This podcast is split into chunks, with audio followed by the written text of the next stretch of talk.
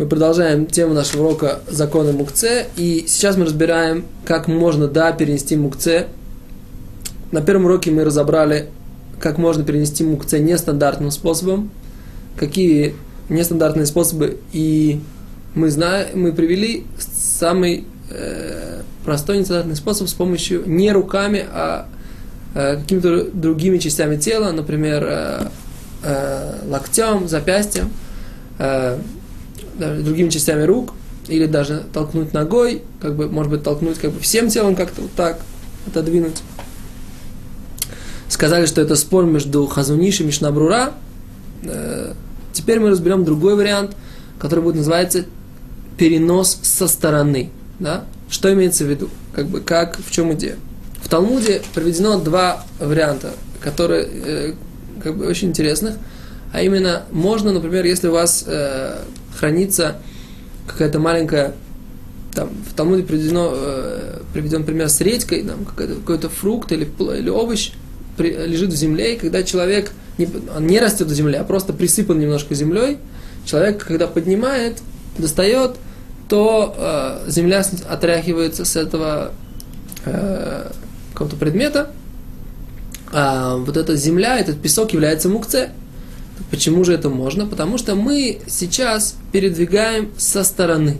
Да, то есть мы передвигаем этот э, песок, этот, э, эту землю, которая, которая была присыпана, э, на, присыпана наша речка, мы ее от, отодвигаем, передвигаем, как бы мы в принципе хотим передвинуть речку. А то, что из-за этого двигается также и э, какая-то земля, нас это в принципе не интересует. То есть мы не направляем свой э, перенос не хотим переносить мукце, а мы хотим перенести разрешенный предмет, и из-за этого двигается также мукце. Это можно. Да? То есть, э, например, если мы хотим, вот у нас лежит мукце на, на книге, да?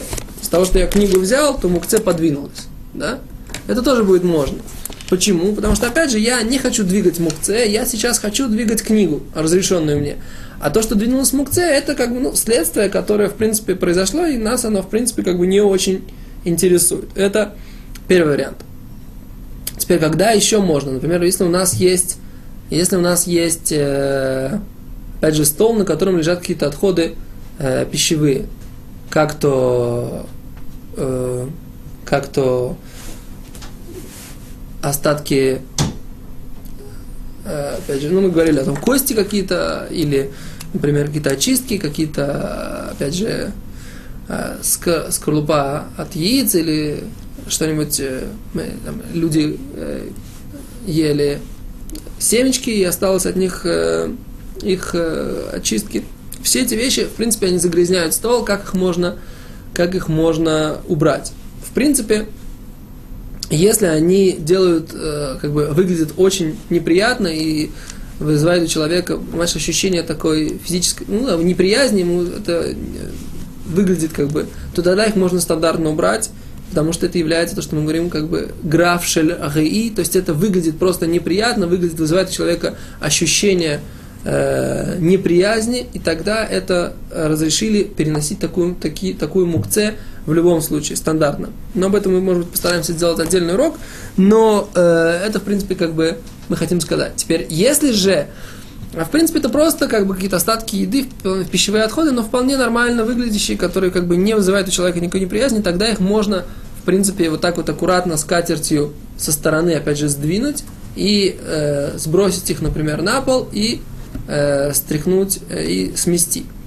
Теперь, если же это, если они лежат на, если они лежат на тарелке, то можно, в принципе, опять же взять тарелку, например, куриные кости лежат на тарелке, и мы вот взяли эту тарелку, перенесли с тарелкой вместе эти кости и потом выкинули эти кости в э, мусорное ведро. Это, в принципе, э, тот вариант, который нам может помочь решить эту проблему. Это то, что касается, э, это то, что касается пищевых отходов. Теперь э, с помощью двигать, например, эти пищевые отходы, потом с помощью э, швабры или щетки, тоже будет можно по полу по той же, э, исходя из той же идеи. Теперь то, что касается, то, что касается переноса, вот, э, например, если мы возьмем какой-то один предмет разрешенный, например, эту книгу, и будем двигать им э, вот так вот предмет мукце. То есть у нас эта ручка это предмет мукце, а мы ее двигаем с помощью разрешенного предмета. Как на это смотреть? Да? В этой книге разрешает Рав э, Нойверт э, таким образом, опять же, сгрести э, ножом вот эти вот очистки, и это пищевые отходы, сгрести их ножом, сбросить их на пол, и тогда получается, что он разрешает вот этот вот перенос, вот такой вот, за, ну, как бы, с помощью какого-то разрешенного предмета перенести предмет мукце. Но, в принципе, как бы он сам пишет, что это тоже спор. Э, в принципе, раз он разрешает, он, то он, в принципе, всю свою книгу составил по э, псакам, по постановлению Мишнабрура, и поэтому, в принципе, можно опереться на его мнение в данном вопросе.